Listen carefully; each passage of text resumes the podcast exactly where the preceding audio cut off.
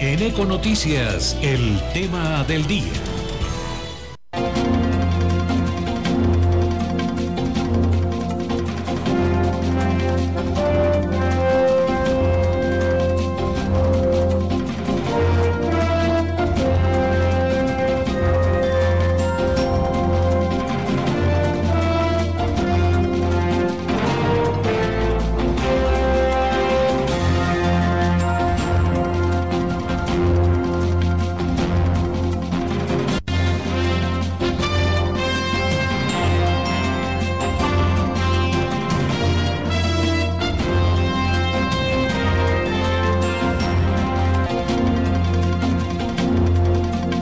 Regreso a las aulas. Regresa la presencialidad en Colombia.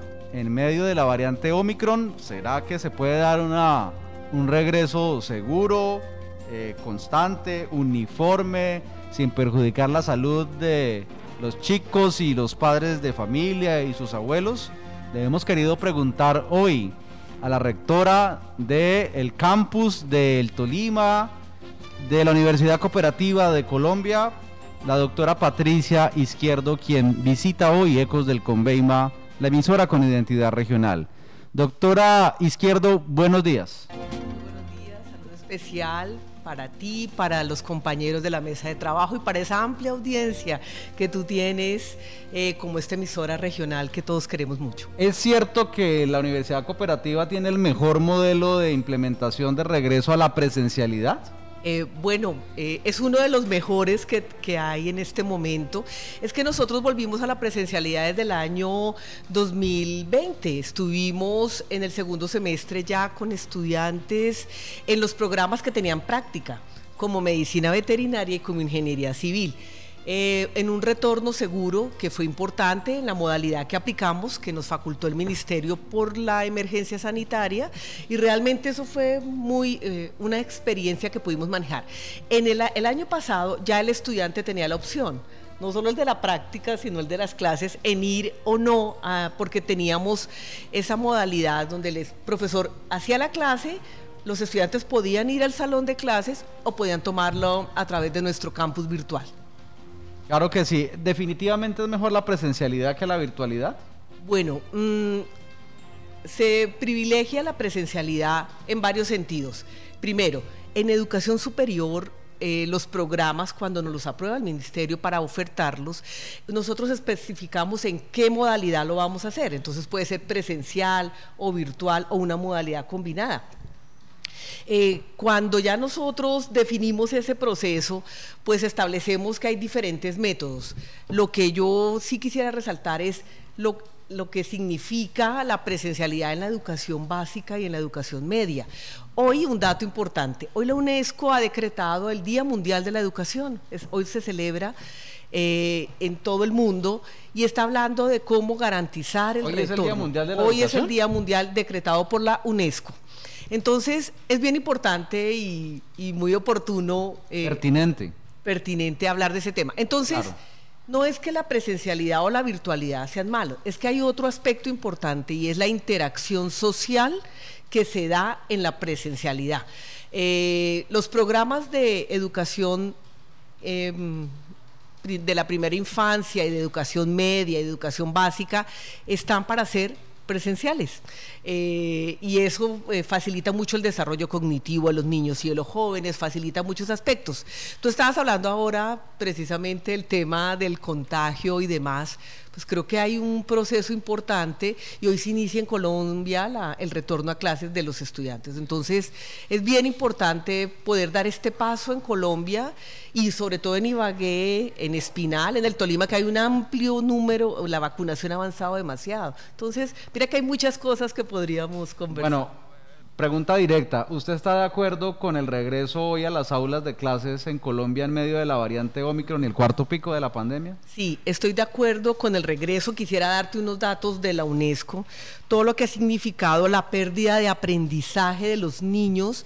Eh, en la página web de la UNESCO uno encuentra información muy interesante. 262 eh, millones de, niños que aún no se han escolarizado en el mundo antes de la pandemia, eh, todo lo que significa el retardo en el aprendizaje, precisamente porque falta la interacción social. Entonces, sí estoy de acuerdo en que hoy retornen a clases los niños, los adolescentes y las universidades que casi en promedio en Ibagué empezamos la semana entrante. ¿Van a sostener programas de posgrado o pregrado en virtualidad, pues ahora están de moda. Yo he escuchado a Alfonso Reyes, Amazon, Coursera, etcétera. Sí, vamos, o sea, los programas que tengan registro virtual ante el Ministerio de Educación, pues los vamos a ofertar así. Pero hay una directiva del Ministerio de Educación Nacional para Educación Superior, la directiva ministerial 09 que nos faculta a las universidades durante este semestre a definir si esos programas presenciales queremos que pasen a la virtualidad. ¿Qué nos hemos dado cuenta? Nos hemos dado cuenta que los programas de posgrado eh, realmente tienen una gran aceptación cuando se trata, cuando se ofertan de manera virtual. Y lo pudimos hacer porque estamos en, emergencia sanitaria y la normatividad que expidió el ministerio teniendo registros presenciales. Ahora somos las universidades a través de la directiva ministerial 09 las que decidimos también cómo le postulamos al ministerio que un registro que era presencial lo podamos convertir virtual o, o intercambiemos diferentes modalidades. Entonces, realmente esta es la la pandemia también, que ya ahora hablamos de endemia en algunas partes, también ha significado unos cambios en educación superior importantes y reflexiones interesantes que hemos hecho al interior de las universidades. Doctora Patricia, si bien es cierto, eh, hoy por hoy en nuestro país un altísimo porcentaje de colombianos nos encontramos vacunados, hay otro tanto que no, que no quieren por temor, porque no les genera la confianza suficiente el tema de la vacuna. En una universidad como la cooperativa se va a exigir el carnet para que el estudiante pueda llegar de forma presencial a recibir su educación superior? Muy buena pregunta porque sé que muchos de los estudiantes eh, y padres de familia nos están viendo. No, nosotros no vamos a exigir el carnet. De hecho, la directiva ministerial a la que hago referencia, 09, expedida a finales del año pasado, dice que no podemos exigir el carnet. Además, por varios motivos, y lo hablo en el caso particular de la Universidad Cooperativa, nosotros hemos venido haciendo campañas masivas de vacunación en nuestro mismo claustro universitario, exclusivas para nuestros estudiantes. Tengo el 100% de los administrativos y de los profesores vacunados y tengo una alta población estudiantil. Ahora que regresen a clase, ya he conversado eh, ya hicimos un compromiso con la secretaria de Educación Municipal, nuestra egresada Joana Aranda, y a partir de la semana entrante que volvemos, el primero, vamos a empezar con vacunaciones en el aula de clase.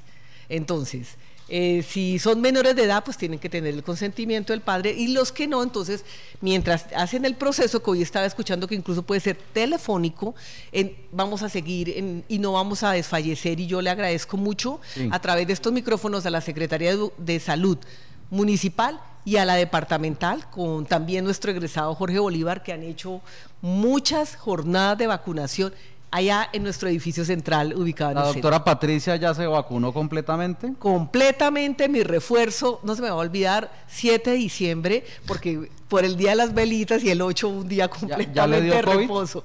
No, señor, estoy invicta. Gracias a Dios. Gracias a Dios. Último tema, la pertinencia educativa en Ibagué. Somos y vamos a terminar como la capital nacional del desempleo juvenil. ¿Qué está pasando con el con el empleo o desempleo en Ibagué versus los programas académicos que ofrecen las universidades. ¿Acaso no están siendo pertinentes? ¿Están graduando muchachos que se van para otras ciudades? ¿O les toca eh, ponerse a hacer otras cosas? Bueno, nosotros tenemos varios estudios que hemos hecho como universidad, el estudio Impacto y Dinámica Ocupacional, que es un estudio que se le hace a egresados del programa, y encontramos muy baja movilidad en nuestros egresados. Hablo por los más de 12 mil que tiene la Universidad Cooperativa. Siempre las universidades estamos validando qué otro tipo de programas ofertamos que sean pertinentes a la realidad social. Pero la Universidad Cooperativa lo ha hecho alineado a las cinco apuestas productivas que ha establecido la agenda de competitividad para el Tolima como tal. Tanto es así que ya empezamos a tener programas nuevos. Pero, Juan Pablo, hay algo importante. El estudiante que quiere hacer derecho, que es una carrera tradicional que se necesita, pues respetamos también su preferencia. Y tenemos, para el caso de la universidad, con estos estudios, estudio, el último lo hicimos con Napoleón Franco, eh, realmente una amplia eh, eh, empleabilidad de los egresados como tal.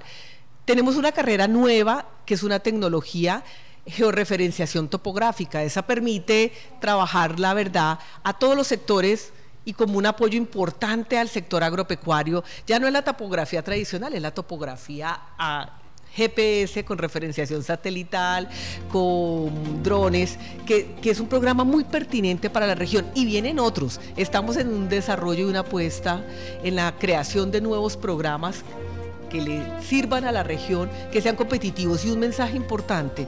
Las programas de logística, servicios. Vamos a tener, sí señor, ya lo diseñamos, ya tenemos el, programa de logística de eventos, no, pero logística sí, y, es, y, nos van a permitir tener una mano de obra calificada. ¿Qué es lo importante? Eh, la oferta de, los, de las universidades se ha diversificado. Eso significa que en el imaginario, como yo que tengo dos hijos, y es quiero que mi hijo sea profesional, sí, eso es importante, pero también es, también es importante tener en cuenta que ser profesional es también cuando se hace una tecnología, y es, la tecnología son programas que van con una fuerza productiva muy importante al sector y que generan también un dinamismo empresarial. Tú lo decías, eh, en los temas de desempleo, pues son cosas bien, bien importantes a manejar. Y hay otros programas que no son profesionales, pero que también son muy pertinentes para la región, para ayudarle al tejido productivo, que son los técnicos laborales por competencias. Entonces ahí tenemos una oferta amplia. Yo los invito a visitar nuestra página web, que son programas de año y medio que fortalecen el sector productivo, que son mano de obra calificada también y que va a ayudar seguramente a mejorar esos índices de desempleo juvenil que tiene. Eh, nuestra ciudad. Doctora Patricia Izquierdo, rectora del campus de la Universidad Cooperativa de Colombia en Ibagué y en el Espinal, muchas gracias por estar con nosotros hoy en Econoticias, tema del día. Muy amable. Muchas gracias a ti por la invitación, un saludo especial a toda, y, permíteme un segundo, a toda la comunidad educativa de la Universidad Cooperativa de Colombia. Hoy empezamos la inducción con nuestros estudiantes de primer semestre. Toda esta semana van a estar los jóvenes ahí y empezamos clases el primero. Saludo especial a egresados y a la comunidad en general. Muchas gracias y bienvenida a la presencialidad con un retorno seguro que privilegie el autocuidado, que privilegie también el apoyo a los estudiantes.